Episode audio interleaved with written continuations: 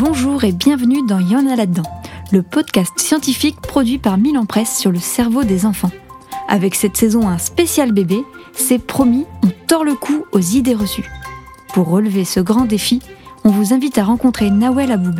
Elle est docteure en neurosciences cognitives à l'université Sorbonne Paris-Cité et pour ce tout premier épisode, elle va nous parler de sa spécialité, le cerveau des bébés. Et si vous croyez que les tout petits sont incapables de penser, que leur cerveau est aussi vide qu'une plage un jour de pluie, eh bien préparez-vous à être surpris. Bonjour Nawal. Bonjour Elise. Pouvez-vous nous dire, pour commencer, de quoi est composé le cerveau? Alors notre cerveau est composé de deux hémisphères, un droit et un gauche. Et ces deux hémisphères, ils sont reliés par un pont, que l'on appelle aussi corps calleux. Et puis à la base de notre cerveau, on a un mini-cerveau qui s'appelle le cervelet.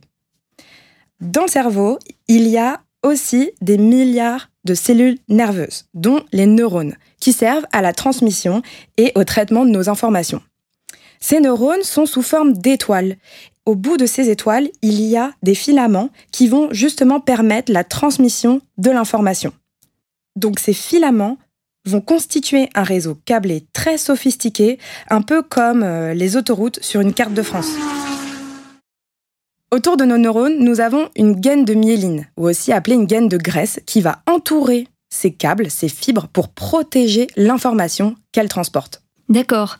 Mais à quel âge ce cerveau si complexe se forme-t-il? En fait, le cerveau se forme dès les premiers jours où la cellule commence à naître.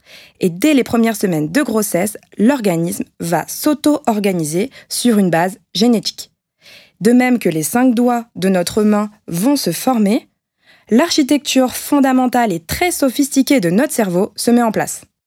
Et ensuite? Dans les mois suivants, le cerveau va commencer à se subdiviser en plusieurs régions hautement spécialisées. Vers 28 semaines de grossesse, il commence déjà à se plisser et on va voir apparaître les principaux sillons qui caractérisent si bien le cerveau humain. Et là, c'est fini. Et non, pas encore.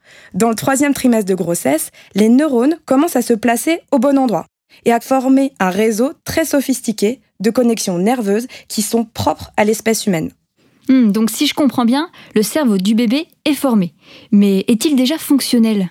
C'est une idée reçue de croire qu'à la naissance, le cerveau est une page blanche sur laquelle l'environnement viendrait s'imprimer.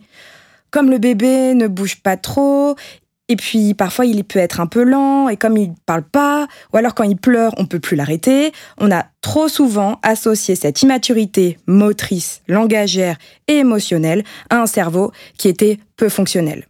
Or, les dernières recherches scientifiques nous montrent que c'est bien l'inverse. Mais comment ça l'inverse? Eh bien en fait, dès la naissance, on s'est rendu compte que le cerveau des bébés est déjà bien organisé. Pratiquement tous les circuits du cerveau adulte sont présents. Et les bébés perçoivent le monde de manière beaucoup plus efficace que ce qu'on pensait. On s'est rendu compte qu'ils comprennent les règles de notre monde beaucoup plus rapidement. En d'autres termes, nos bébés sont bien programmés pour apprendre des compétences de très haut niveau. Pourtant, le cerveau d'un bébé semble moins rapide que celui d'un adulte, non? Bah, tout dépend de ce qu'on entend par rapide. Mais c'est vrai que lorsqu'on regarde de plus près le cerveau des bébés, notamment au niveau des réseaux de leurs neurones, on se rend compte qu'il n'est pas encore très bien myélinisé. Oula, ralentissons Nawal. Pouvez-vous nous rappeler ce que ça veut dire myéliniser Oui, bien sûr. Pour rappel, la myéline est la gaine de graisse qui va entourer nos neurones et les connexions qui va permettre un transport rapide de l'information. Et chez le bébé, cette gaine, elle n'est pas encore disposée partout. Donc l'information est transportée à une vitesse un peu moins rapide.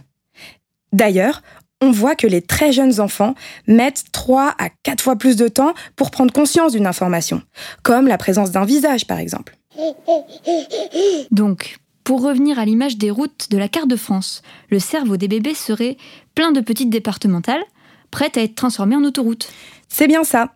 Ces petites départementales vont au fur et à mesure devenir des autoroutes à une voie, deux voies, trois voies, au fur et à mesure que l'enfant va grandir.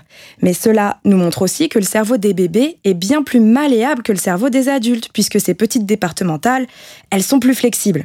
alors que les autoroutes à quatre voies, c'est déjà hyper spécialisé. C'est aussi ce qui explique l'incroyable facilité qu'ont les bébés à apprendre deux, trois, voire quatre langues. Ah oui, quatre langues Eh oui, le cerveau des bébés est plein de surprises.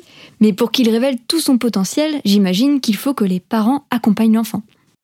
Oui, tout à fait. Pour aider l'enfant à perfectionner son cerveau, je dirais qu'il faut avant tout lui parler, l'accompagner dans la découverte du monde et surtout, et vraiment surtout, ne jamais sous-estimer ses compétences.